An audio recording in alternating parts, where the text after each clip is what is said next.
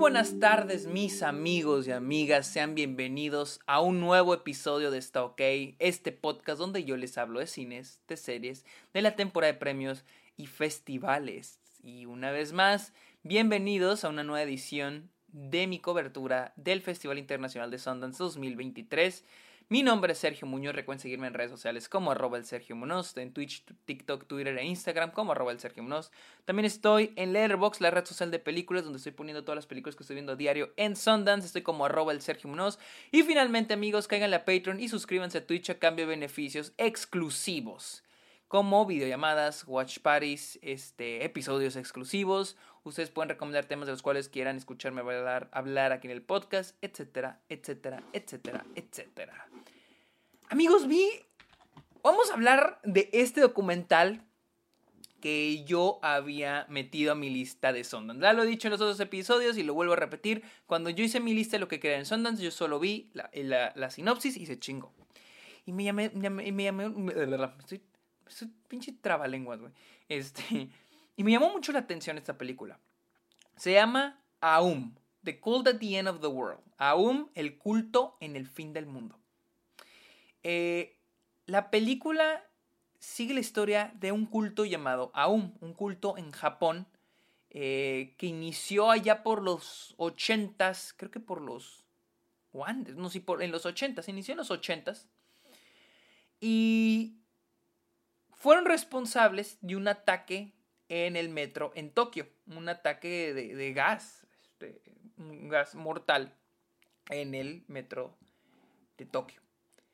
Y la película nos va a estar hablando de quién es, de quién, qué es este culto, quiénes son y quién es su líder.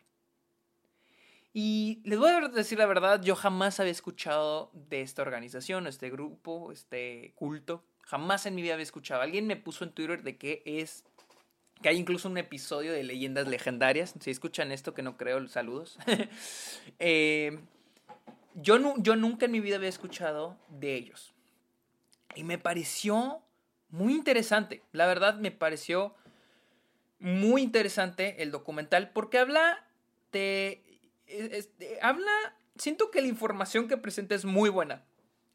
Habla desde el estado débil de Japón, al final, finales de la Segunda Guerra Mundial, y su rápida reconstrucción.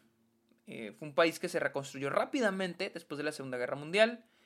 Se dice que por los 70s, 80s, Japón estaba invadiendo el mundo en términos de celulares, tecnología, automóviles, o sea, en todos lados ya estaba llegando Japón. Y... Pero se habla mucho de que están llegando las nuevas generaciones, los hijos o incluso nietos de todos aquellos que habían vivido la Segunda Guerra Mundial. Y todas esas personas habían sido personas que, pues vaya, vivieron en, un, en una época donde Japón sentía una derrota por haber perdido la Segunda Guerra Mundial. Y estas nuevas generaciones venían con un sentimiento de casi como renacimiento, ¿no? Eh, esta idea de, güey, que salir, echarle ganas, salir adelante, ¿no? Y pues vino este cabrón, un güey llamado Asahara Shoko, quien nos van a presentar su vida. Digo, no quiero, no quiero contarles del, culto porque pues no, este no, es una, este no es un episodio sobre el culto, pero sino de la película nos introducen al líder, sus orígenes, este, sus casi motivaciones, sus inspiraciones, etcétera, etcétera, etcétera. Este, y a través de la película vamos a ver las subidas y bajadas de este culto. ¿Cuál era su propósito? Desde su nacimiento, desde su reclutamiento, desde las personas que forman parte de él, desde el, sus subidas, sus bajadas, cuando se movieron a Rusia, agarraron más gente, etcétera, etcétera, etcétera. Y cómo influyeron en Japón y en otros lados del mundo, como en Rusia. Entonces, hasta ahí el documental hace un gran trabajo por presentarnos esta historia que para mí es bastante, bastante interesante. Sin embargo, también estos güeyes fueron parte, este, aparte del ataque en, Japón, perdón, en Tokio, eh, bueno, Tokio, Japón, Aparte del ataque en, Tokio, también fueron responsables de la desaparición de, creo que fue un, un, este, ¿cómo se llama? Un DA, un, este, un persecutor, un policía de esos que investigan, un investigador de la policía, algo así. Fueron responsables de, de eso. Entonces, están pesados, ¿no? Están pesados, güey. Sin embargo, ahí viene el pero, dicen, ahí viene el pero de Sergio. La verdad, yo honestamente creo que había para más. O sea, el documental me, lo, me pareció bien chingo, muy interesante por, por, por el tema, por el subject, por de quién se estaba hablando. Es un tema muy interesante, o sea, cuando un documental tiene un tema interesante, un tema chingón, pues ya alarmó, ¿no? O sea, ya, ya ahí está del otro lado. Pero la bronca aquí, al menos para mí la bronca aquí es, ¿cómo vas a contar eso? ¿Sí? O sea, este... Eh, ¿Cómo, vas a contar esta historia? ¿Cómo vas a ensamblar lo que la gente va a ver? O sea, e-, ese, ese es mi, mi, bronca con esta película, porque está construida de una manera tan convencional. Otro documental más. Y pasó esto, y pasó lo otro, y luego pasó esto, y lo pasó... O sea, no va más allá de la historia que está contando cuando se puede ir más allá.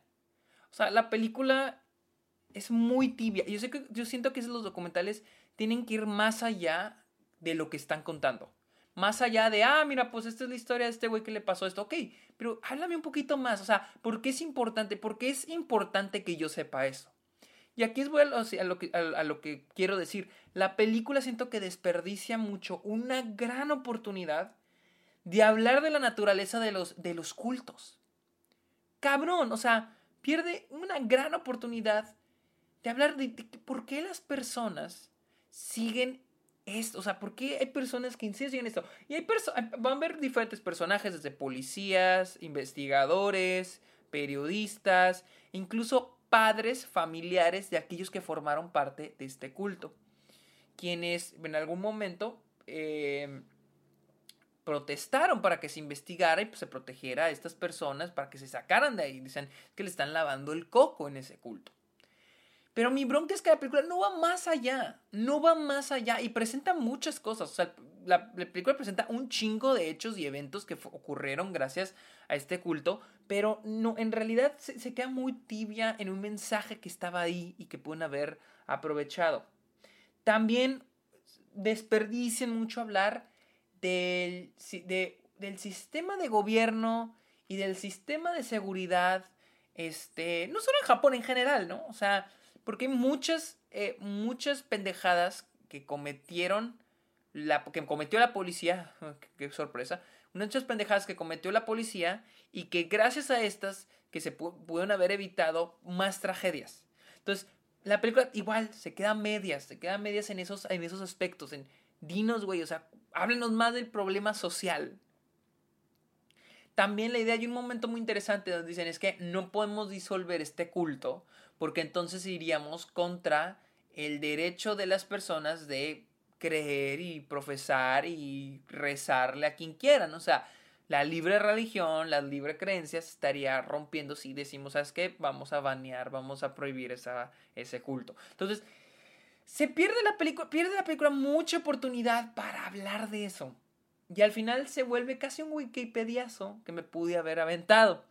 Claro que con buen footage, este, a veces se siente como que no tienen footage suficiente. A veces se siente como que no tienen footage suficiente e intentan ponerlo con animación que para mí es como que, güey, ¿qué, estamos haciendo? O sea, eh, pero en sí es muy interesante. Si no saben nada de este culto, muy seguramente les va a llamar la atención este documental. O sea, siento yo que la cosa con los documentales es de que el 90% del tiempo eh, no te va a aburrir. Al menos a mí no me va a... Por mucho que el documental sea mediocre o no le echan ganas en la parte de crear, de filmmaking del documental, ante la historia no me va a parecer mala, porque siempre hay algo bueno. si tienes un tema interesante, por muy malo que estés contándolo, al menos me va a llamar la atención. O sea, no la voy a quitar. Diferente con la ficción, que pues es un guion que tú estás escribiendo y puede que a la gente le cague, puede que a la gente no le parezca interesante.